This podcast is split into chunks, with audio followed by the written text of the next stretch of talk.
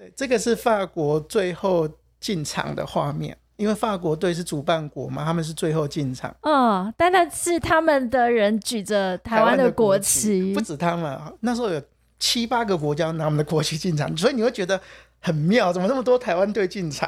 结果，结果对岸应该会觉得说，他们真的是弄巧成拙，弄巧成拙。嗯，对，刚好其实同志议题也可以让台湾在国际发声。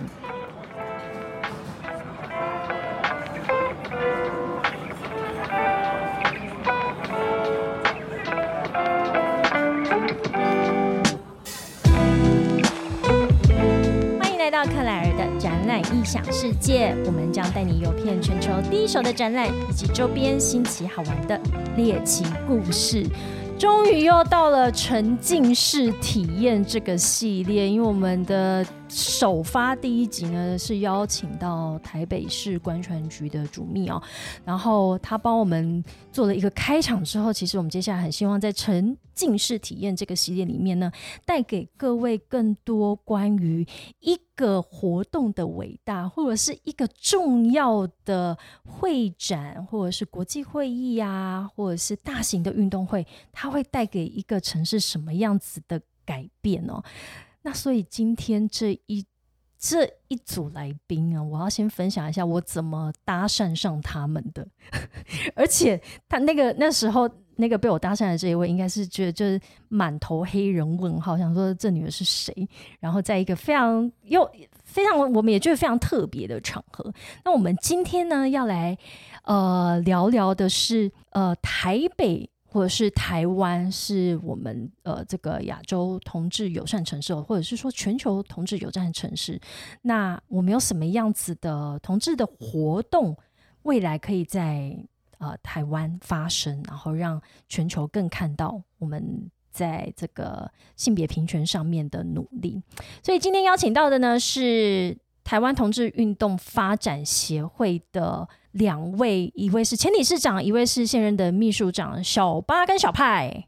哎，大家好，这边想更正一下，现在是前理事长跟现任的理事长小派。我说你是现任理事长，对他现任理事长。啊呵啊！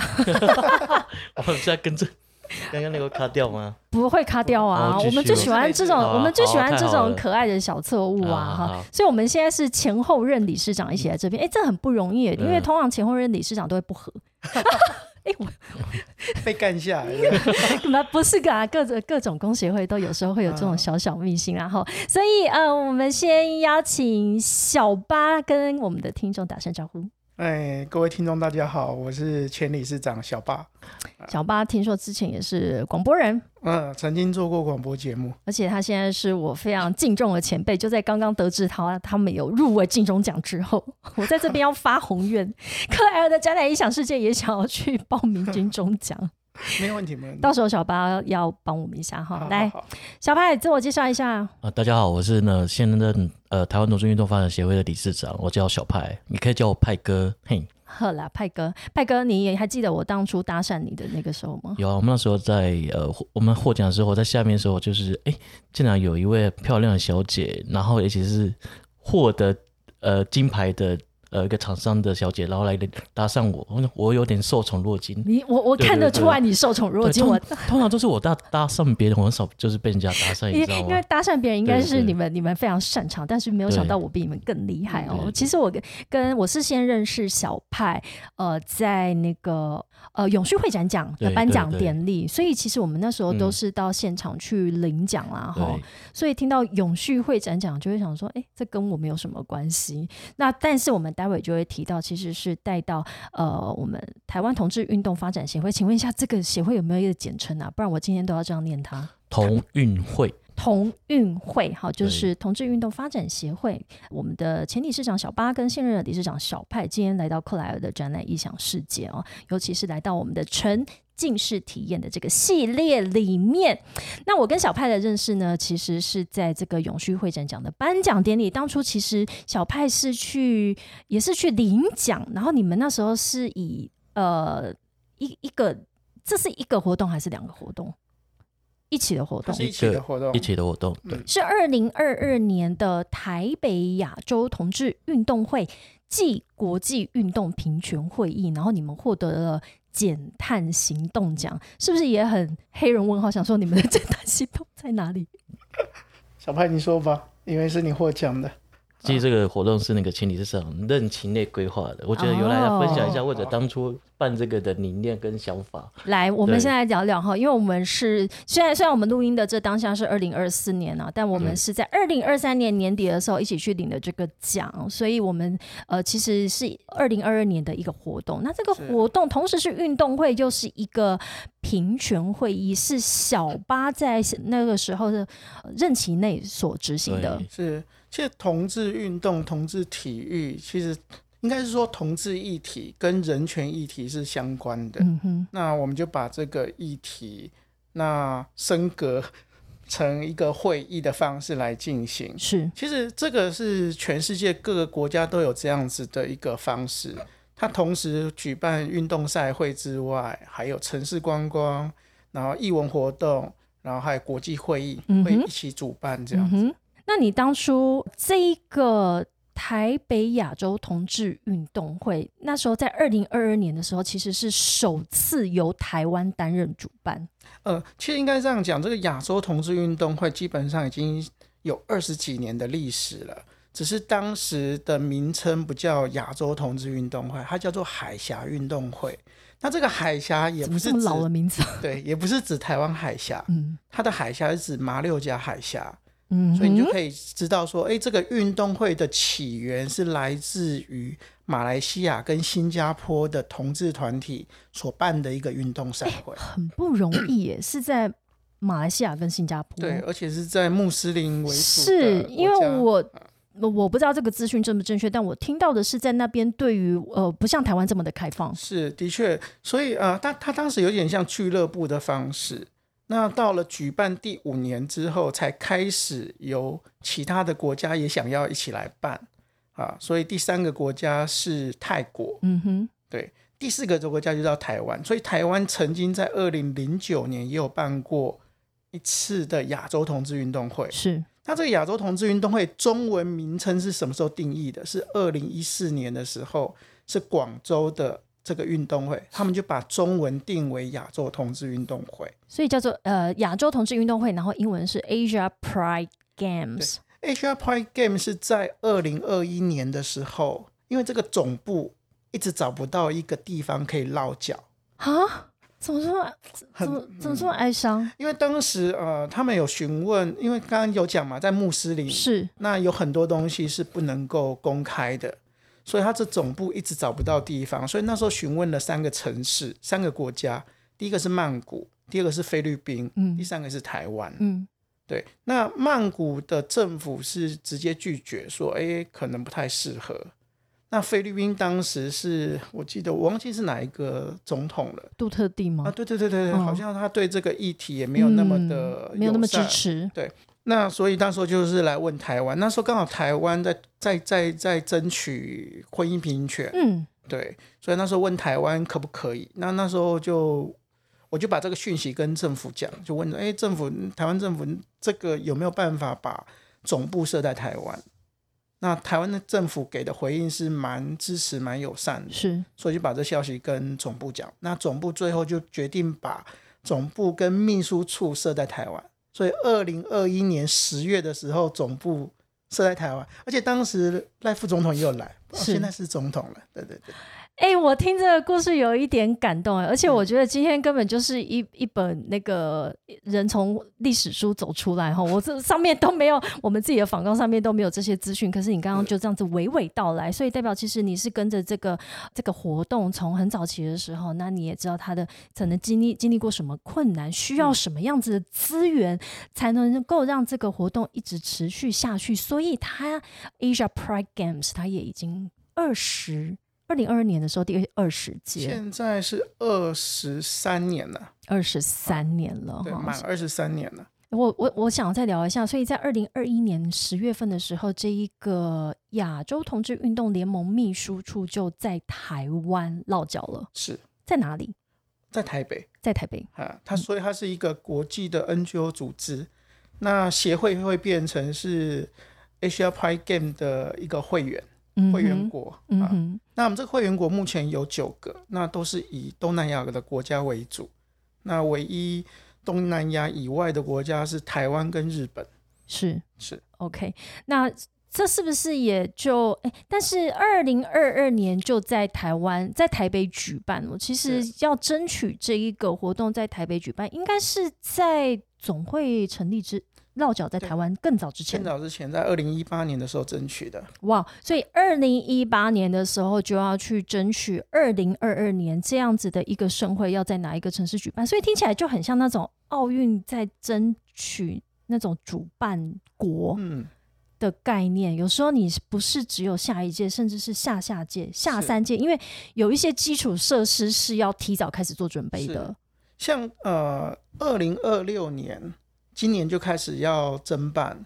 那嗯台湾这边，就台湾同志运动发展协会这边也有准备要争取二零二六年的亚洲同志运动会，但它是在高雄，因为我们台北办过了。嗯，在高雄办应该又是另外一种风景。是是是，也会非常的有趣哈，所以其实我们在举办这样子的争取这种国际的展会活动或者是运动盛事的时候，其实一个国家它不同的城市也有它不同的呃这个特色文化，是然后就来去跟其他的城市去做比拼啊。是哎，跟其他城市去做比拼哦，应该是一个非常非常紧张的过程。我们待会来聊聊哦。嗯那呃，先请小八讲一下，其实台湾同志运动发展协会、嗯同运会也是呃您所呃成立的。嗯是是是。聊一下一个协会的成立过程，以及你当初为什么要做这件事情。呃，其实会成立这个协会的原因，是因为要代表台湾、代表国家去外国比赛。嗯，那当时这个总部的联盟，他是希望我可以代表国家，可是我这个人个人用个人的名义很怪，所以那时候我就跟世界同志运动联盟的总会说，你要邀请台湾去比赛没有问题，可是我有几个条件想要确认。第一个就是我希望可以用中华民国国旗，嗯哼，那第二个，我想名称国家名称，我想用台湾。那对方可能也没有那么了解国那个嗯两岸嗯的这种、不理解我们。在意的这个点是什么？对对对嗯那他就是很快的就答应了。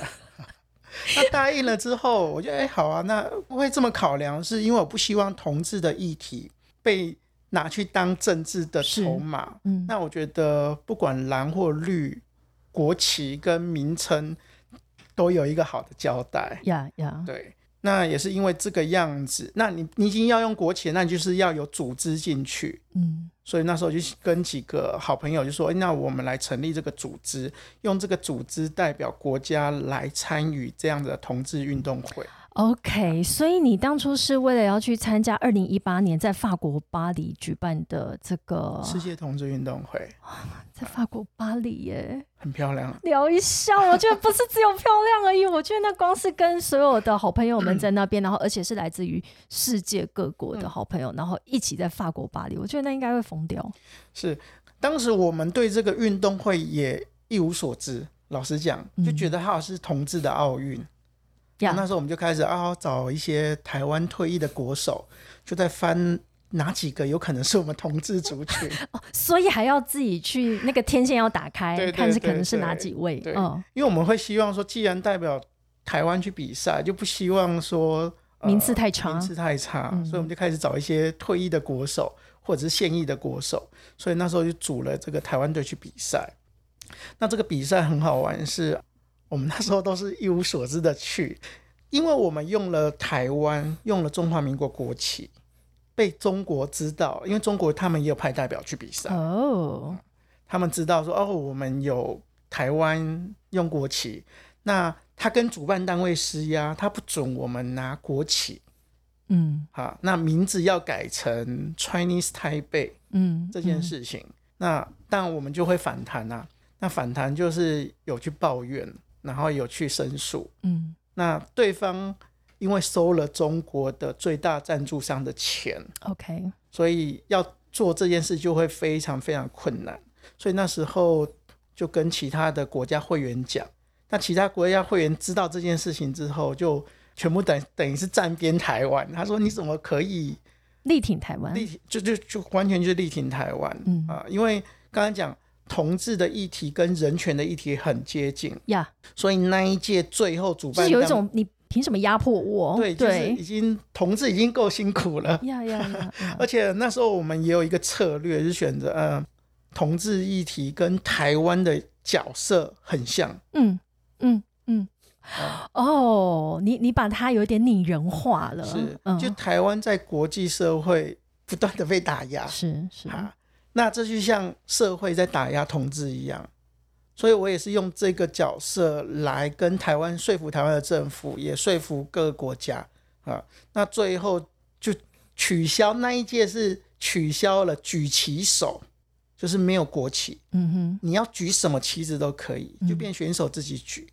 那我们怕我们自己举不够，所以各个国家都拿我们的国旗都帮我们举，甚至连法国的队伍都拿我们的国旗进场，所以那一年很妙。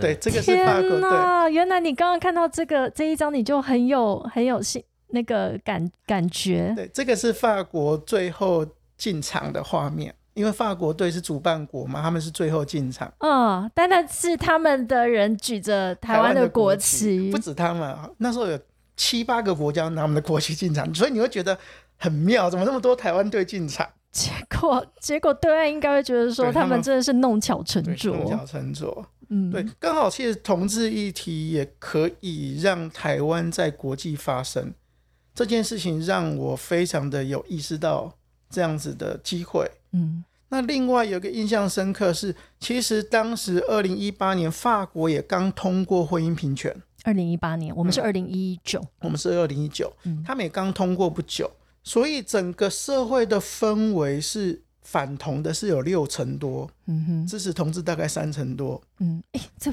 跟我想象法国的数据嗯好不一样，而且竟然是。这么晚哦，是，而且再来是他帮当他办完这个运动赛会之后，他们就做一个问卷调查，整个社会大翻转，变成是支持同志的变成是六成多，不支持的反而掉到三成多。嗯嗯。所以那时候我觉得，哦，这个运动会如果在台湾办，不知道多好。哇，原来是这样子，而且最近是上个礼拜，法国的新任总统一个小小鲜肉。对，是也是同志同，志是啊，那我觉得这应该也是一个社会的氛围，甚至到一些可能呃一些重要的人物，他是同志身份的时候，也是被整个社会所认同的。所以我觉得小小八刚刚讲的这部分，我从来没有想过，原来呃同志运动会或者是同志的这样子的活动，也跟我们台湾。有时候的一些立场上面是很可以去做这样的比拟，那甚至是您刚刚提到的、这个活动，如果在呃一个国家、一个城市里面举办的话，其实它可以翻转这些居民在地的人对于这个族群的想象。是没错。哎、我我我看这张照片，真的这会会很感动啊！嗯，我小小派，你看有什么感？你那年你有去吗？我没有去、欸，天哪，我那时候在邓星瓜对，很可惜，很可惜，非常可惜。哎那时候他不是选手啊，哦他没有入围。啊！你那你你为了下一次，你现在开始练什么？我练躲避球好了。练躲避球，对，你是你是打的还是闪的？你比较会打还是比较会闪？他那个躲避球是六颗球，所以你要闪也很难闪。好可怕！这是什么？我下次给你看。那个叫做复式躲避。球，他今年有参，哎，去年底有参加呃墨西哥的世界同志运动会，哦，去墨西哥！哦天哪，这也是好棒的一个地方哦。是，哦，所以二零一八年在巴黎，然后二零二二年是在墨西哥，哎，二零二三年，因为他遇到疫情，延到哦二零二三年，二零二三年是在墨西哥，瓜达拉哈拉。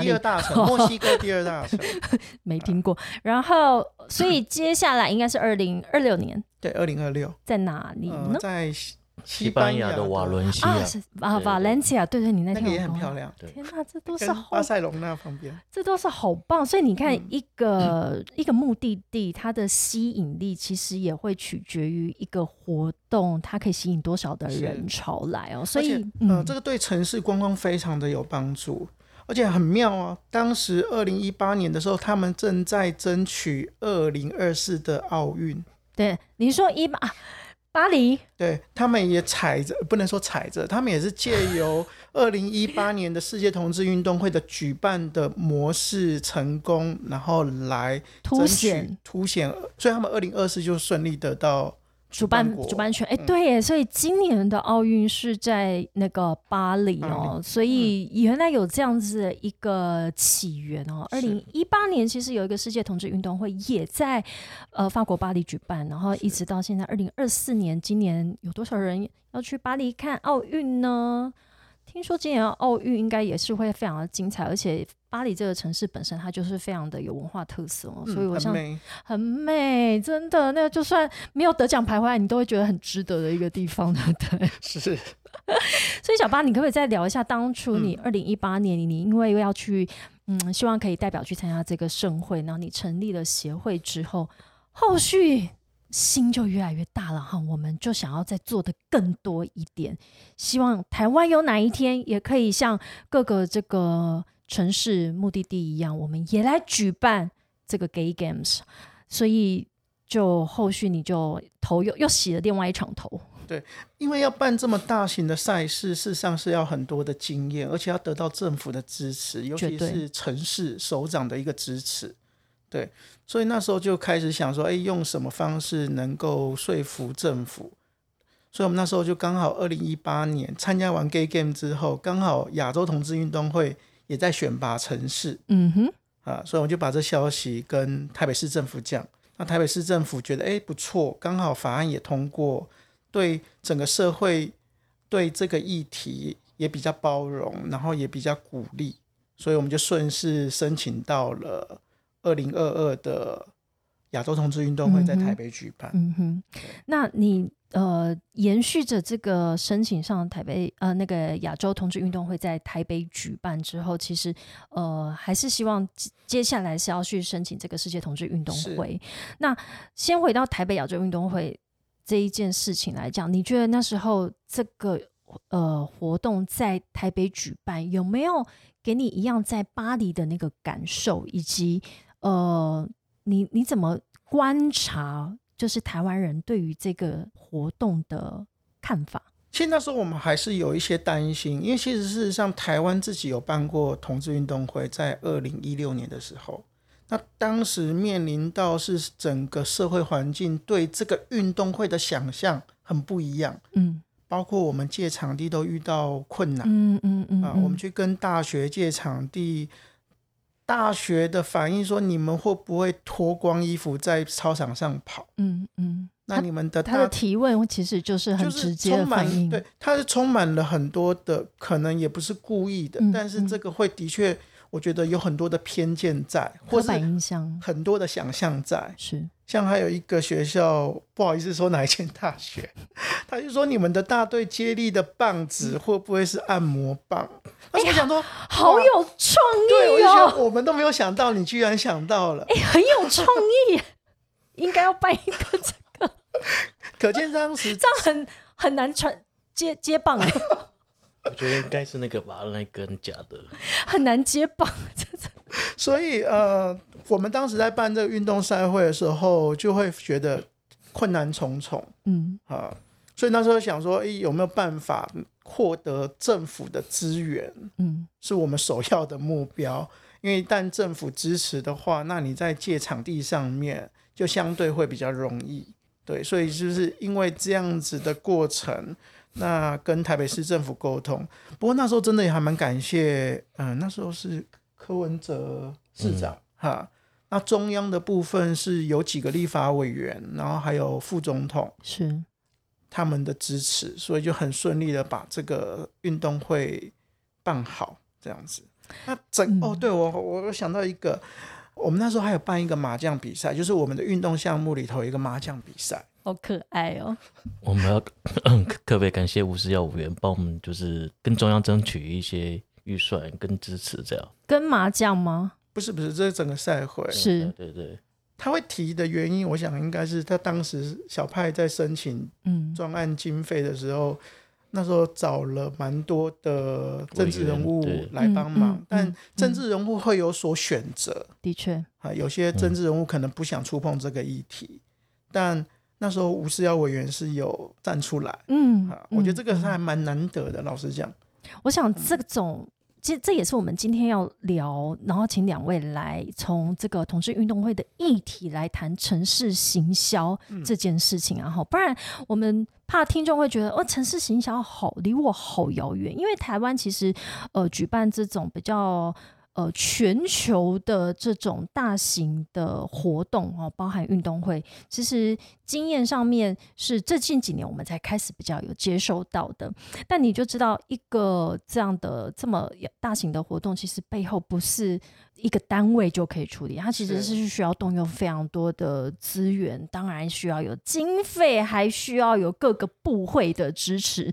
因为从场地到人力到维安到这个我的选手要住哪边哈，他的食衣住行你都要去 take care 的话，这个其实是要呃很多人一起投入。那为什么值得投入？因为它对一个城市的形象，嗯，是可以大大的提升的。是，可不可以帮我们多聊一下？所以二零二二年在台北。各个国家的选手来到台湾，他们的反应是怎么样？那时候我们遇到疫情是蛮可惜的，嗯，哎，老实讲，遇到疫情蛮可惜。变成是说他来必须要隔离，所以他隔离成本非常的高。天哪，十六天吗？二十一天，二十一天，二十一天那时候最长的那个时候，对，那时候刚好台湾疫情从百位数要到万位数的，我的妈妈呀，二十一天，所以那时候也是办这个活动，也是面临大敌，这个敌人是疫情。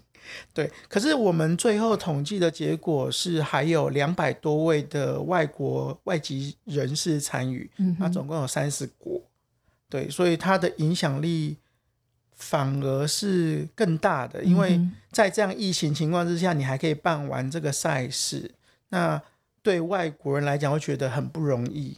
的确，对，那我还想到一个健美，健美我们办了一个非二元性别组，嗯哼，那这个组是全世界第一次健美有办这样的活动，是。所以也是那时候在健美界也受到很大的一个回响。你意思是说以前的健美它的分 分的组别就是很一分为二，对，就是因为阳刚嘛，那可能就是女子组、男子组，对。这个分的非常清楚。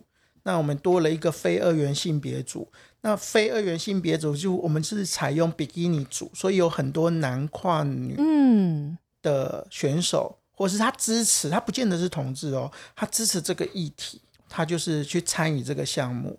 但我们也很难得有所谓的跨性别，就女跨男的部分，那他有参加这个组别，是。所以这一个项目也引起很大的一个回响，大家会觉得，哎，原来在亚洲，在台北这个城市有办这样的活动，那没想到这样子的这样子的活动是可以被政府、被人民给接受的，所以大家对这个城市就有另外的一个想象。甚至对于台湾这个国家，大家就更理解它是一个怎么样子开放、多元、包容的社会啊、我我想今天请两位来哈，我们要谈的是我们接下来其实办完了这个台北亚之日、台北亚洲同志运动会，然后以及你们之前去海外参加，无论是在巴黎或者是在墨西哥的这个呃世界运动会，那我们也希望台湾接下来有机会争取二零三零年哇，我们现在才二零二四，所以我们要争取的是六年后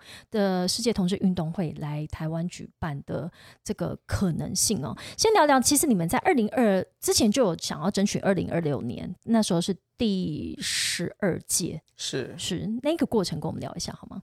其实当时二零二六年会争取，主要是想要累积一些申办的经验。嗯，对，其实我们当时在争取二零二六的时候，就知道它困难非常大，因为当时多少二零二二哦有二十二个城市申请，二十二个城市要去申请这个世界同志运动会，对，嗯，那我们当时面临最大的问题是因为前一届是香港，哦，已经在亚洲了，已经在亚洲了，嗯。连续两届，诶，连续两届的赛事在亚洲的基本而且很近非常，非常难，对，所以那时候我们还是决定申请。那不过也蛮幸运的，有进到前八强。嗯哼，对，那后来为什么这一次会想申请？就是因为我们去年去参加墨西哥的世界同志运动会，他知道我们有办过亚洲同志运动会，是加上香港因为呃反送中之后的关系，香港办 gay game 的困难度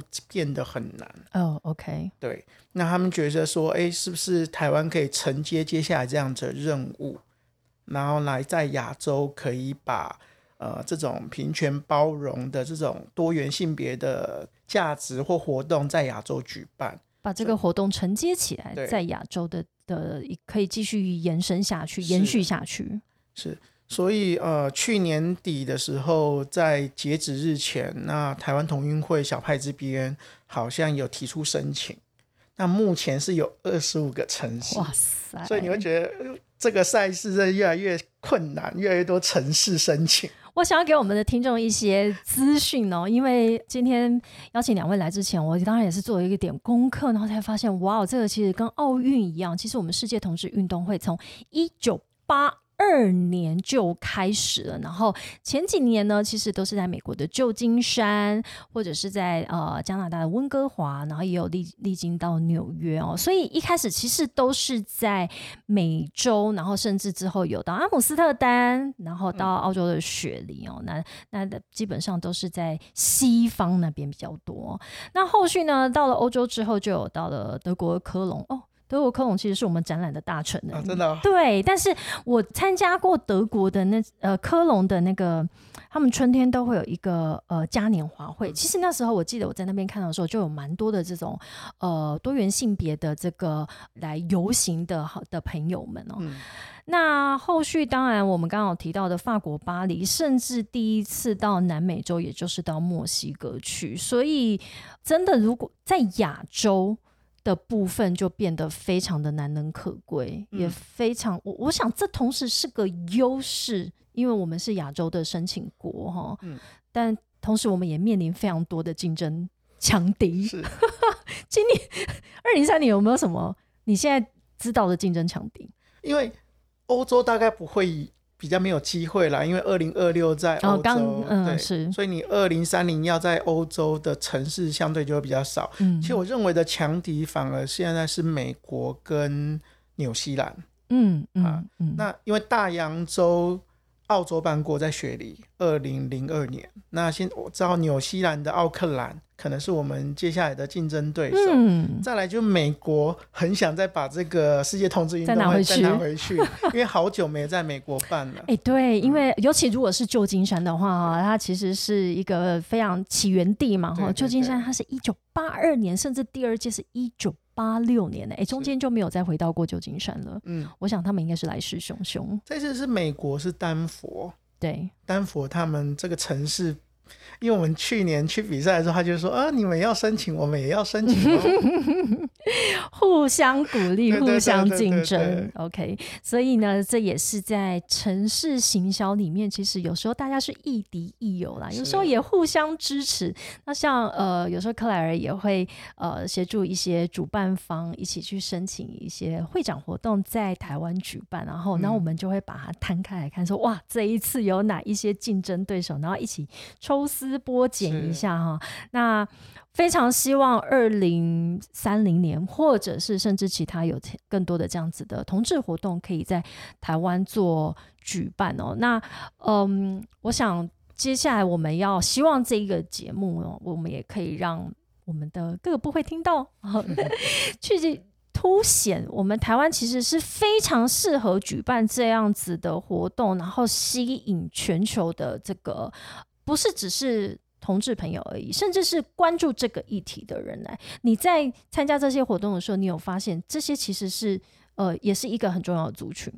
呃，应该是说同志的身份不会在我们的外观有特别的体现。是，那你可以发现，有很多爸爸妈妈会带小朋友一起参加的这种家庭组合也很多。我今年在同志大游戏里面看到好多。对它的类似就是呃，他只要支持这个议题，甚至它等于有点像是全民的那种概念，甚至可能还会升华到一种进步的价值。嗯我认同这样的价嗯值，我们就一起来支持。嗯那它会吸引两种，因为当然是同志族群，第二个是喜欢运动的。嗯，的这族群都会来参加，甚至就是我借由这个运动，我来到这个城市来认识这个城市，顺便观光，这样的人也很多。诶，那你现在的策略会是什么？好，像你刚刚讲到我们的可能你想象的最强劲的对手，但是台湾也有它非常无法被取代的一些价值，或者是我的优势。那以前以往你可能有申办的经验，有有成功有失败，那接下来的话，你觉得你的策略会是什么？小白，你有什么策略吗？但我觉得台湾，呃，第一个安全系数非常高。OK，啊，这个大概是我们会讲的。再来就是台湾的物价相对于欧洲来讲便宜非常多，嗯哼，对。那再来就是台湾的特有的文化，因为台湾我们呃多元族群，尤其是南岛语系的首都嘛，嗯哼，呃，所以我们会凸显南岛语系不同的文化，然后来去跟呃其他国家来做一个竞争，这大概是我们的策略吧。另外一个是 其他亚洲国家的支持嘛，因为虽然是台湾在申请，可是其他亚洲像呃日本啊、东南亚那些泰国、越南，他们都其实都还蛮支持我们，所以我们不是一个国家在申请，我们是一个哎亚洲的群体的概念去申请，对。我居然讲到一个重点，就是平常做人就在这个时候对 一次体现出来，做人好不好，成不成功，对不对？嗯，因为呃，我我的经验也是这样哈，有时候可能诶，台湾说要站出来，那我们隔壁的友好就说好，那我今年不出来，我我我支持你，因为他有可能是可以投票的那一嗯方、哦，那所以有时候在在去呃争取的过程当中，其实也是平常的 的这个人际关系要先打理好。是是是，对，这所以这也是策略啊。那我们非常希望这个二零三零年的这个世界同志运动会可以来到台湾举办。那我们先分享一下之前哦，你们去其他国家，如果到时候来台湾的话，其实会有预计会超过九十五个国家，然后大概会有一万五千多人来台湾的这个选手来台湾。那你们那时候去到，无论是巴黎啊，或者是墨西哥，分享一下有趣的经验，遇到什么有趣的人事物，或者是很疯狂的事情。嗯，我想想哦，太多。墨西哥可能比较近一点，因为是去年底，去年十一月，哎、那边要怎么飞啊？飞到墨西哥，那又不是第一大城。因为经费有限，所以我们转了很多的飞机。来，们我来听，可以转 三段，转三段，先到哪？先到香港，嗯哼，然后再来到洛杉矶，那洛杉矶再飞到瓜达拉哈拉。，OK，对，那很久，大概坐了二十四小时，超过一。千，超过二十四小时，听起来，对然后，呃，我觉得墨西哥，嗯，老实讲，他们的人是很很热情，非常的热情。再来，那时候我们觉得墨西哥要办好这个赛事，跟我们想象好像觉得有点困难。好，因为你会，因为办一个赛事，你可能要有很高的社会的支持，嗯，然后政府单位的支持，结果没想到他们的主办的那个场域都非常顶级，都是国家级的。嗯，然后你会发现南中南美洲的国家，他们对运动赛事是从小到大的培育，然后包括他们的规划行销，我都觉得出乎意料的好。嗯哼，当然，我去那边美食也是一块啦，因为墨西哥食物哦，我好爱哦，那刚好我个人比对区域文化有兴趣，嗯。那刚好附近有些呃阿兹特克的文化、玛雅文化，我是有特地比赛完之后是有去绕了一下，我觉得那个那个感觉真的很棒，跟欧洲的巴黎又完全截然不同。完全不同。而且我觉得一个城市形象厉害的地方，就是像小巴现在。谈起他去参加这个活动的时候，他其实就感染了身边没有去过这个地方的人，嗯你就会对这个呃目的地开始产生一些向往啊。那在那边有没有发生什么疯狂的事？疯狂，每天都很疯狂。呃，哎、夜去了多久？去了多久？去了十四天，哇，那是两个礼拜。他的他的比赛是十几天，嗯啊，然后大概前后加起来十四天。比较特别的是，他把所有的建筑物，尤其是官府，就是呃，比如说司法大厦、嗯，城市广场，那他都用头罩灯的方式变成彩虹的颜色。哇哦，好有心哦。所以到了傍晚或晚上，整个城市就充满了彩虹元素。嗯，嗯那你就会发现，哦，原来这个地方的人对这个议题也是这么的包容。非常的支持这个议题，所以当地的人应该也让你觉得非常的热情温对暖。，舒服。小派，嗯你在没有发生什么疯狂的事？现在喉咙痛，讲太多话。一问他有什么疯狂事，就马上跟我说喉咙痛啊，有没有喉艳遇？有吗？没有没有，你确定？我就想，我问了这么，我都都要问到第三次，我只好问说，那有没有艳遇？我们有其他的选手是他们的菜呃晚上都会不见，就是比赛完之后，他的赛事也蛮好玩。比如说，他们还会开放不同国家的人组成一队去比赛，这也太有趣了，到现场组队吗对？现场组队，这好。好好，这是在奥运是不可能发生的他的吗他的赛事是分专业组跟娱乐组。？OK，啊，那娱乐组的部分，他也鼓励你各个国家的朋友可以互相的交流，所以我们在那边认识人之后，你也可以跟他们组队来参加比赛。好，我觉得这一点非常有趣，而且我从来没有听过，但但但是这样应该就可以激发出非常多的火花。嗯，所以我们有时候团队的人选手晚上都会不见，消失，对，都会消失。哎，隔天该出现的时候就会出现，然后嗯就不用多问他跑去哪里了。好，那最后我们要来那个召唤一下，我们对于这个呃世界同志运动会，如果二零三零年有可能来台湾申办的话，其实我们需要哪些单位的协助？那呃，我是一般民众，我可以怎么样给予我的支持？因为争取这个赛事大概蛮久的时间，大概要两年。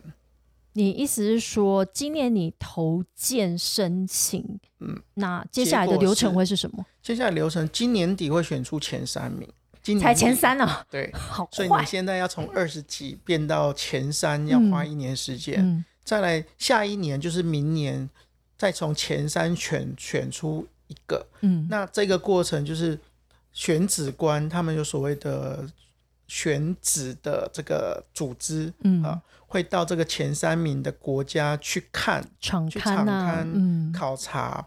那这边可能就需要政府的人来来来支援。是，啊，比如说场地啊这些啊，嗯，所以它申办时间是蛮长的。那当然我们会希望是外交部，然后体育署，然后甚至是文化部嗯哼，啊，还有教育部。我觉得这几个相关，尤其像观光局、交通部观光局是，这几个部门都可以来协助。对，其实我们这次也有跟关川没有，我们这次是是跟那个国贸国贸署，国贸署对。啊有申请这样子的一个预算，是，对，因为我们像今年十月就要去做简报，就等于是你这二十几个国家要去当地拉票，你现场投票哦，就是你做完简报之后，所有会员就投票，天哪，所以我们团队要过去可能是十个八个，那这些的经费我们要自筹，嗯，所以也是希望各个企业在这个议题上面，如果支持我们的话，也可以做一些赞助。对那我们是联络我们的呃协会这边吗？呃，对，对，联络小派吧。而且他的经费还有报名费，我们要申请这个要申办费，嗯哼，申办费不便宜，申申办费多少？嗯。可以知道一下可。以。他要缴四次，就是你到哪个阶段要分，哎，一次是一万块美金，哇不会退的，不会退的，就是呃，每一个阶段你入选到第一第一轮、第二轮、第三轮，然后每一轮都要缴一万块美金一万块。美金，而且这是不会退的。我的妈，好贵！所以是非常贵的一个活动，但它创造的经济价值也非常高。二零一八年，因为它现在数据我们这边都有，嗯，好，它光那个二零一八年，他们就估计有一亿欧元的嗯一个收入，在这段活活动期间，也是因为这样子，所以才开始有那么多的国家申请。的确，呃，一个而且那个同志朋友们的消费力都很高，我们都知道的。应该是说，他过去比赛，他会把他的家庭也都带过去，没可能亲朋好友都会过去，所以他创造的经济价值是非常高的。所以才会说，城市一个目的地的吸引力非常重要，嗯因为你不要以为他们只是来做运动赛事的一个竞赛而已，他们其实是会惜家带眷，带着自己的伴侣啊，嗯甚至是小孩一起来到这个国家，因为他们可能第一次来，他希望可以在这边多做停留哈。嗯然后多呃去体验一下，所以这就是沉浸式体验的由来。那我想要问，如果是我又不是企业，我也不是部会，我是一般民众，但是我想要支持这样的活动，或者是支持你们申办，我可以做一些什么？我们有呃跟卫福部有申请那个募款字号，可以在我们的官网，或者是我们在这一集节目下面，可不可以把这个呃募款的字号也给我们哈？其实就是你如果关注这个议题，或者是呃你想要表达你的支持，都可以用各种方式去参与。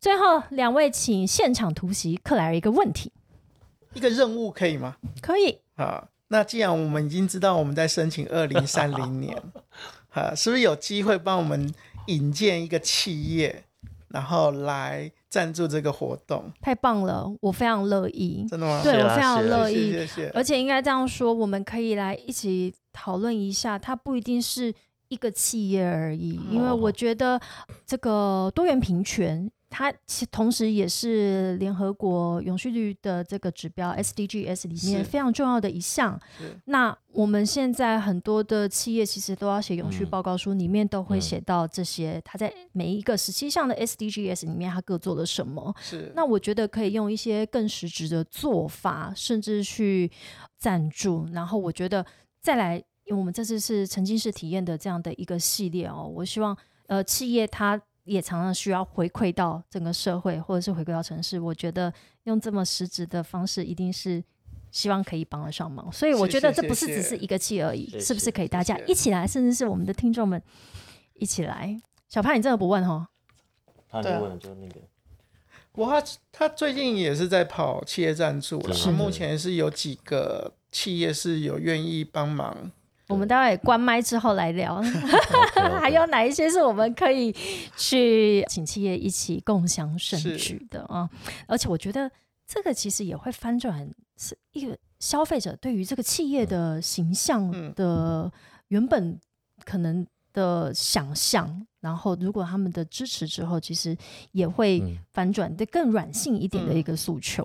啊，我有个问题要问你好了。好，终于想到啊，了，我想到了，想问一下，如果说哎、有幸二零三零的时候在台湾举办，好，那请问一下，你会想参加什么活动？参加哪个比赛项目？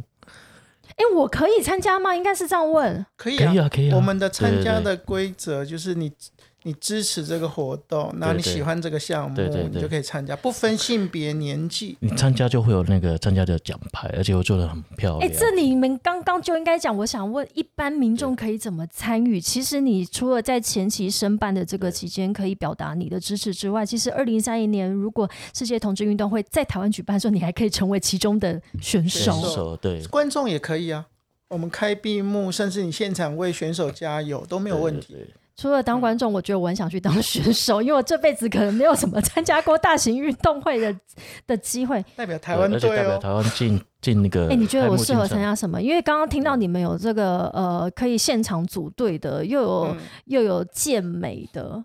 哎，我最我有空中瑜伽吗？空中 空中他有他有呃攀岩，他有、嗯，啊最简单就飞镖嘛，哦，飞镖、子飞镖，对，还是他有那个他有三十几个项目可以选择。你要不要躲避球啊？躲避球可以。哎，我对，你我小时候其实超级会躲的。嗯，我常常是场上最后一个在还在闪的那个人，对我我可能打不中人，可是我很、嗯我很会躲。好，那小潘我说我加我加入你那一组，但是你是职业组还是业余组？我应该是业余哦，可能那时候我会很我会很忙吧。啊，你可以有一个更好的角色，我觉得你适合当主持人，开那个开幕，开闭幕的主哦对对对持人，哎、我要可以耶。我要我要。你声音很好听，就很甜美。拜托拜托，好好哎。大家一起，我们现在全民运动，就是一起帮助我们的同运会可以申办二零三零年世界同志运动会在台湾举办，因为克莱尔会是到时候的大会开闭幕主持，自己先跳下去。嗯，这个可以，这个可以。然后到时候我们还可以西家带眷一起来组队参加哦。今天非常感谢。到最后呢，一定要再来把它认真的念一次。台湾同志运动发展协会的前理事长小巴以及现任理事长小派，耶，耶，不是也是要跟我们听众说拜拜。拜拜，后会有期。对。我们就呃希望二零三零年到时候可以一起来呃共享神曲哦好然后再次谢谢两位来到克莱尔的展览音响世界我们的沉浸式体验第二集带着大家一起了解每一个城市目的地呢都有它因为这个活动而伟大而有趣。我们下一次见喽拜拜拜拜。拜拜。